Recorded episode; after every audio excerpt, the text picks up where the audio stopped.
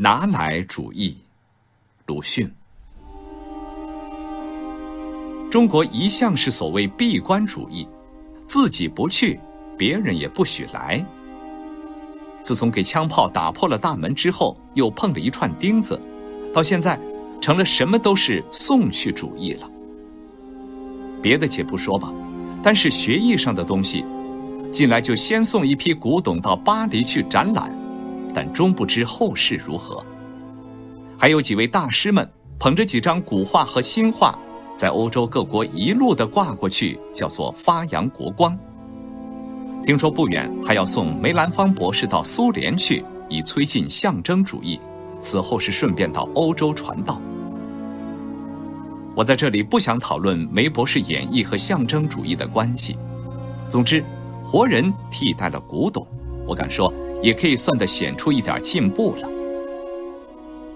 但我们没有人根据了礼尚往来的仪节说道：“拿来。”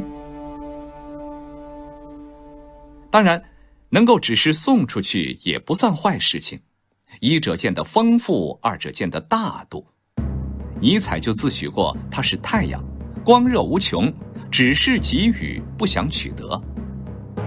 然而尼采究竟不是太阳，他发了疯。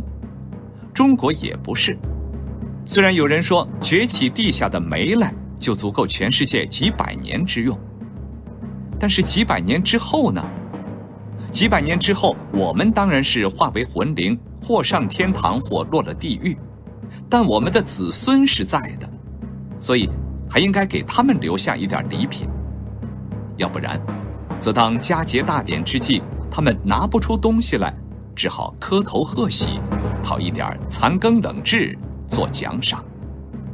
这种奖赏，不要误解为抛来的东西，这是抛给的。说的冠冕些，可以称之为送来。我在这里不想举出实例。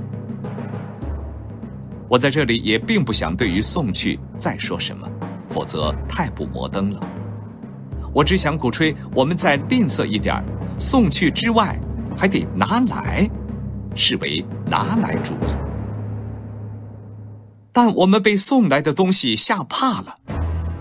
先有英国的鸦片，德国的废枪炮。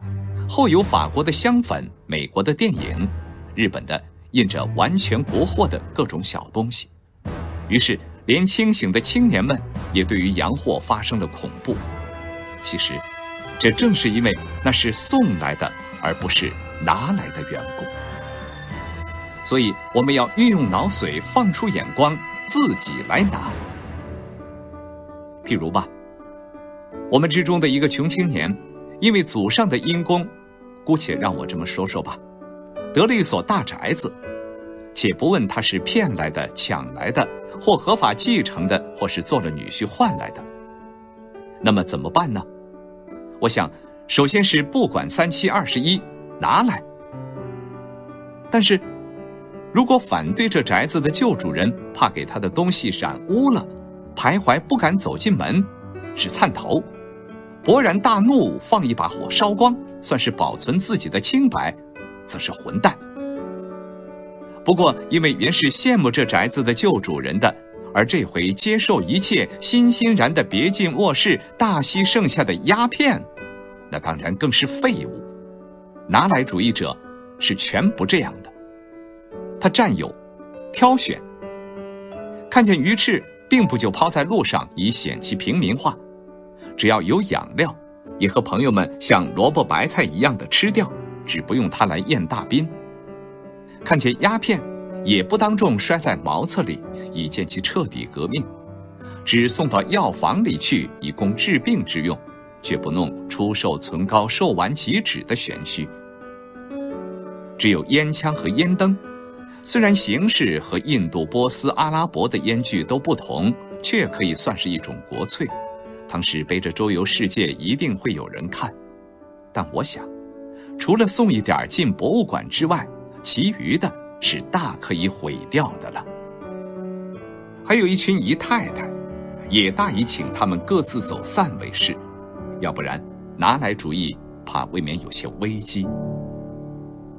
总之，我们要拿来，我们要或使用，或存放，或毁灭。那么，主人是新主人，宅子也就会成为新宅子。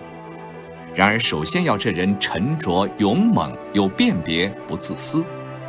没有拿来的人不能自成为新人，没有拿来的文艺不能自成为新文艺。六月四日。